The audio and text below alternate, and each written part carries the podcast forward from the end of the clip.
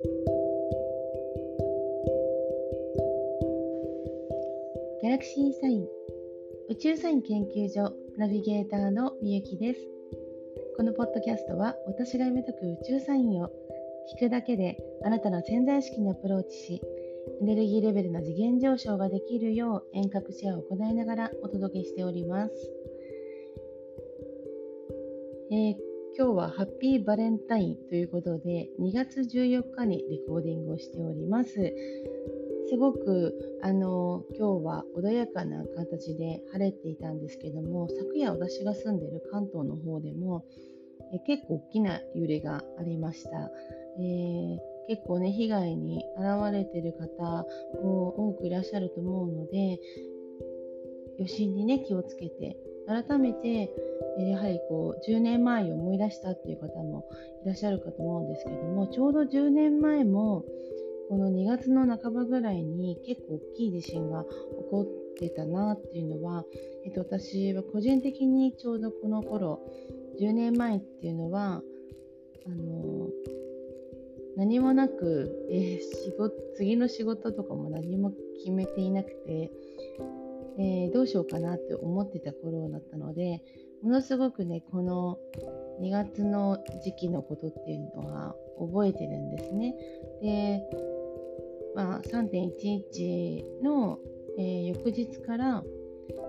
エネルギーが変わるっていうのを読んでいたので、まあ、その日をスタートにしようとあえて大変だけどスタートにしようと思ってあのその日を私個人的にあのスタートの日に、えー、してるんですけども、まあ、それをね決めたのもだいぶ前だったんですが、まあの頃もすごくなんかその予感があって2月のこの時期ちょっと大きな地震が起こってたなっていうのをちょっと思い出しました、えー、全くね予感が的中するとは思ってなかったんです、昨日もふと思い立って実はあの朝からね予定があったんですよ。で、まあ、珍しくあのいつもはオンラインで参加なんですけど、えー、ちょっと現地に参加してみようかなっていう気がして本当にちょっと前からその日は参加すると決めてたんですけど出かけるね1時間ぐらい前になんかね今日は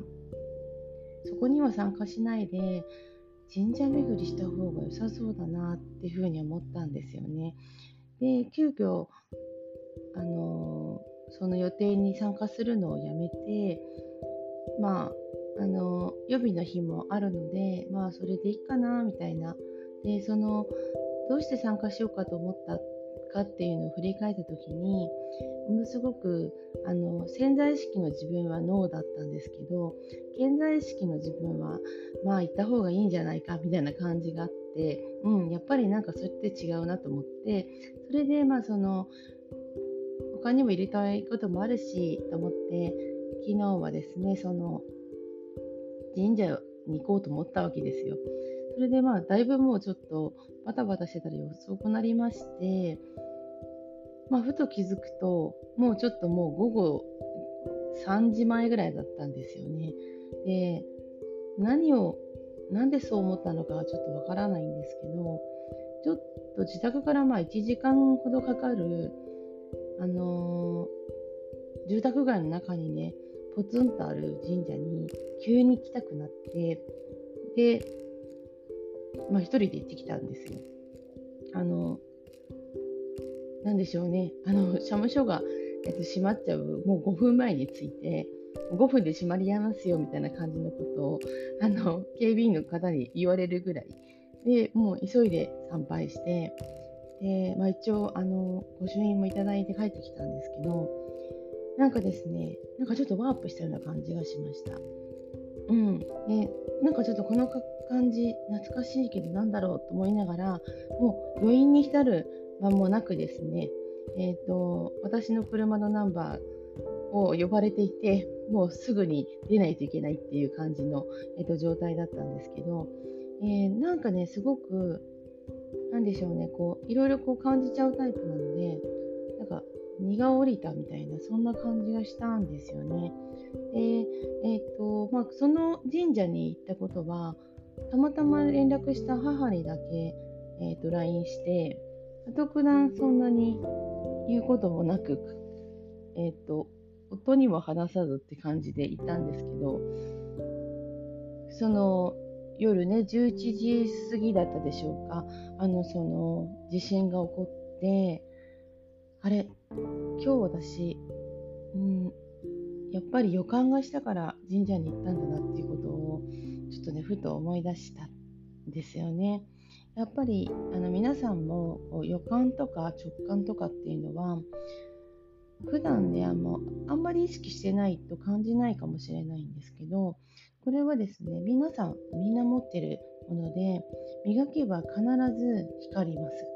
で、えっと、何が一番それを効果がすごいかというと自分自身のこのジャッジをする、まあ、力というかその判断力をすごく高めてくれるんですよね。だからいわゆるものすごくお守りになる感じなんです。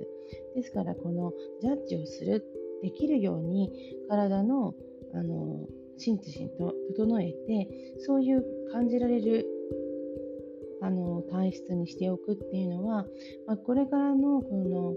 個々でえーと、何かと誰かとつながって生きていくというあのこれまでの従来の形とは違う形でつながっていく社会が、えーと、出てきてくるってことを、まあ、念頭に置いてそのそういうエネルギーの高め方も一つあるんじゃないかなというふうに思います。はい、でそういう中でですねあのちょっと前段が長くなってしまったんですけどこの水亀座新月をの時にですねちょっと結構印象的なあの配置を、えー、宇宙は形成してました、えー、土星と天王星のがちょっと対立するあのバチバチのね配置だったんです。で前回はあの前回は多分今回その配置が作られたんですけど約ね20年周期でこの配置って起こるんですよ。はい、結構ね激しいですよね。うん、あのその前はあの20年前っていうのはあの逆転してるんです。えっ、ー、と大志座に土星がいてそして、えーと、水亀座に天王星がいるっていうこの組み合わせです。で約3回。ちょっと日付をねしらっとあのお伝えするのでまあ、何があったかなっていうのを、まあ、個人的にねちょっと思い出してみるのはいいんじゃないかなと思うんですが、えー、1999年7月18日それから1999年11月14日2000年の5月13日です。うん、どうですか？皆さん多分ね、ちょっと思い出すこととかいろいろあるんじゃないかなと思うんですよね。もう私もね、バリバリあります。もうこの頃、人生変わったと思うようなことが起こってるのでやはりこれって関係あるなというふうに思うんですけども私は自分がその今までやってきた仕事でも世代間によって結構考え方とか持ってるベースのカラーが違うなというふうに感じていましてそれで、えー、まあまあ、そうですね。あの地球からそんなに離れていない日常的な水星とか、まあ、金星とかのあのいつも一緒にいるようなあの日常的な惑星以外にですね結構遠いあの惑星もこの、えーと、リーディングの時にしっかり入れて、えーと、結構複合的にあの分析するっていう手法をとって皆さんにお伝えしてるんですけども今のねえー、まあ、ちょうど2000年のあの前2000年の前年ですよね。1999年の夏から、えー、2000年の春ぐらいまでの時期っていうのをねちょっと振り返ってみてあ私こんなことあってこんなこと考えてたよみたいなものをね、えーと、ぜひねシェアしてください。そこからの20年の自分の変化っていうのをすごく振り返るといいと思います。で今回逆の星座でえーと、配置をして今回、えー、この20年ぶりのアスペクトは形成されたんです。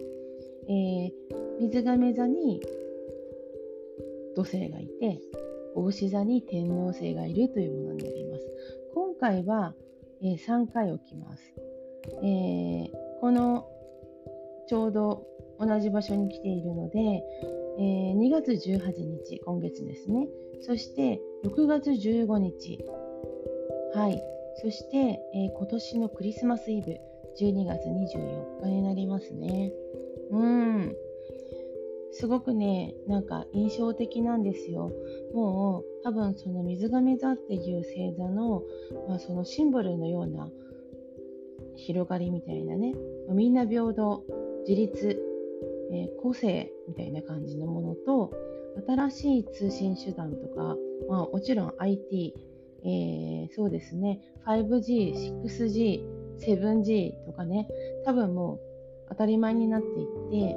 えー、まあ、VR、MR とかいろいろこう展開していく中にいるじゃないですか。多分今年1年でその大体のあの流れが見えてそしてこっから一区切りついてから大きく動き始めるんだろうなっていうふうに、えー、と見ています。はい、で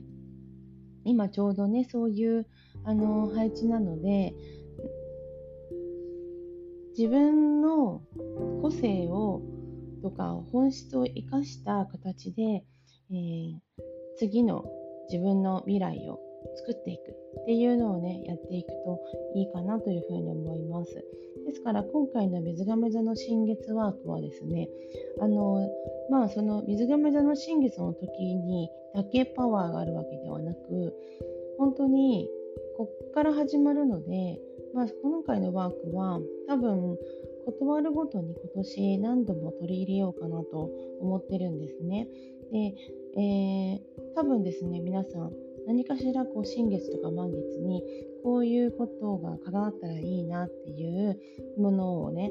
書き出したりとかしてると思うんですよ。多分このポッドキャストに興味がある方って。はい、皆さんされてますよね。で、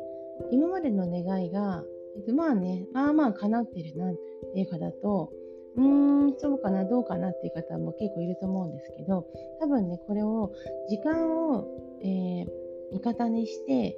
全部叶える形で、あの、展開ができるやり方があるんですね。ですから、これをね、この水亀座の新月ワークから、え今年しっかり取り入れて、あの思ったら叶っちゃうっていう人たちをねいっぱい作ってハッピーな時にしたいなっていう風に今回のこのアスペクトの配置をちょっと振り返ってあと今年何回あと3回あと3回ねあのいつ起こるかなというのを分析していて、えっと、すごくねそこを感じました。はいま、人によってね受ける影響とか受けるあの影響を受けるテーマが異なるのであのみんなが一律ではないんですけどもですけどみんな一律ではないっていうのは起こるテーマが一律ではないだけでエネルギーはみんな同じく受けています。で感度が高い人は早いんですよね。で早く着手した人たちがどんどん動き始めますね。そしたらみんなそこに感度があるので引っ張られるようにこう巻き込まれていくわけですよ。はい。ですから、台風の目って風吹いてないですよね。晴れ間がありますよね。その真ん中になってる方だけが晴れ間があって風がなくこう穏やかにいながらにして自分自身がその台風の中心にいるっていう感じなんですよね。もう外側に行けば行くほどすごく巻き込まれていくっていうのが、まあ、世の常なんですけどここからは本当にそういうのがすごく流れていくので現状をもっとこういう風になりたいなとか例えばお金がないから何とかしたいなみたいな方いらっしゃると思うんですね。ここの切り替えもすごく今できるあの可能性としてできるよっていう時期なのでこういう時期にこういうメッセージをお伝えできるのもハッピーだなと思っております。はい、えー、ちょっとね、取り留めもないお話になりましたけど、エピソード63、今回は、えー、土星と天王星のアスペクトについて宇宙サイン、えー、解説いたしました。ハッピーに過ごしましょう。チャオチャオ